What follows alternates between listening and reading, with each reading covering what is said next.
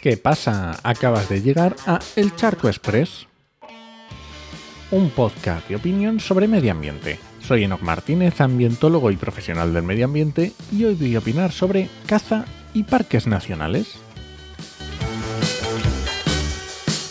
Pues resulta que viendo las últimas noticias me he entrado la duda de si se puede cazar en los parques nacionales. En el diario hoy.es, Guardiola anuncia que permitirá cazar en Monfragüe desde octubre para el control de las especies. El Salto Diario. De la mano de Vox y Pepe vuelve la caza a Monfragüe. El periódico de Extremadura. La Junta de Extremadura permite la caza en el Parque de Monfragüe a partir de octubre. Y yo recordaba que no se podía. Pero la verdad que los temas de la oposición los llevo fatal, así que me he ido a buscarlo y me he ido a la Ley 30-2014 de 3 de diciembre de Parques Nacionales.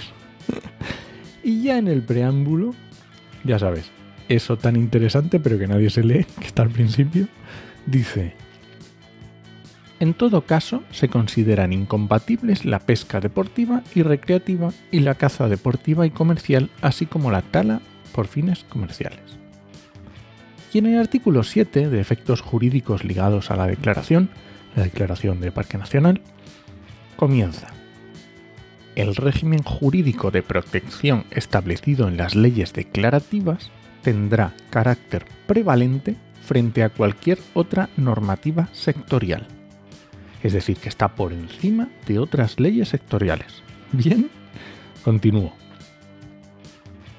En particular, la declaración lleva aparejada dos puntos. La declaración quiere decir la declaración de Parque Nacional y en el punto 3 dice, las actividades presentes y consolidadas en el territorio de los parques nacionales en el momento de su declaración será objeto de estudio a fin de determinar las que resulten incompatibles con la gestión y conservación del espacio. Perfecto, sigo. En el caso de existir, las administraciones competentes adoptarán preferentemente, mediante acuerdos voluntarios, las medidas necesarias para su eliminación dentro del plazo que establezca la ley declarativa. Si existen estas actividades, pues que cesen. Bien, sigo. En todo caso, se consideran actividades incompatibles las siguientes. Dos puntos. Punto A. La pesca deportiva y recreativa y la caza deportiva y comercial, así como la tala con fines comerciales. No hay duda, ¿no? Sigo.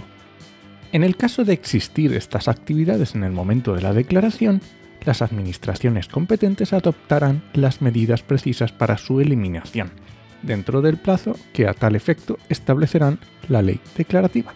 Perfecto. Pero continúo porque ahora viene el tema la Administración Gestora del Parque Nacional podrá programar y organizar actividades de control de poblaciones y de restauración de hábitats de acuerdo con los objetivos y determinaciones del Plan Director y del Plan Rector de Uso y Gestión. Control de poblaciones. Podría confundirse con la caza, pero no es lo mismo. Lo tenemos claro, ¿verdad? Bueno, pues esta ley entró en vigor al día siguiente de su publicación, es decir, el 5 de diciembre de 2014. Aunque para el tema de la caza hubo una moratoria y se retrasó hasta el 5 de diciembre de 2020. Es decir, desde el día 5 de diciembre de 2020 no se puede cazar en los parques nacionales. ¿Vale? pues era lo que recordaba. Y entonces, los titulares esos, ¿cómo pueden ser? Así que me voy a la fuente, que es la Junta de Extremadura, y leo un tuit del 17 de septiembre de 2023 de María Guardiola, presidenta de la Junta de Extremadura.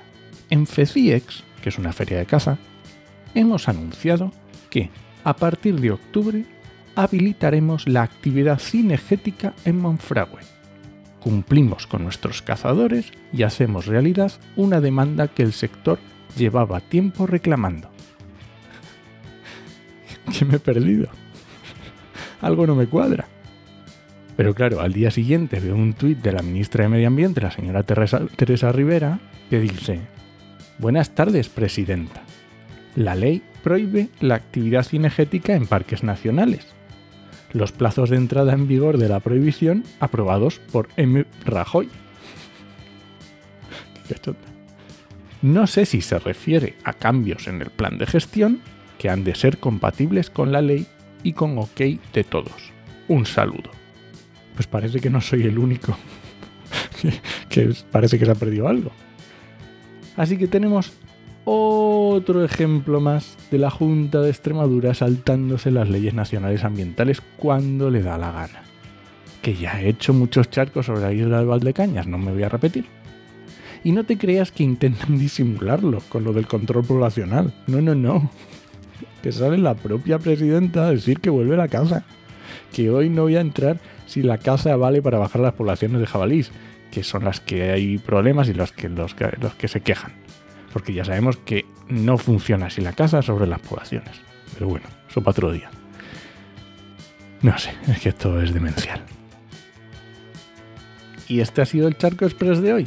Lo encuentras en Podcastidae o en elcharco.es. Y si alguien te pregunta, no lo dudes, te lo dijo en HMM. ¡Nos escuchamos!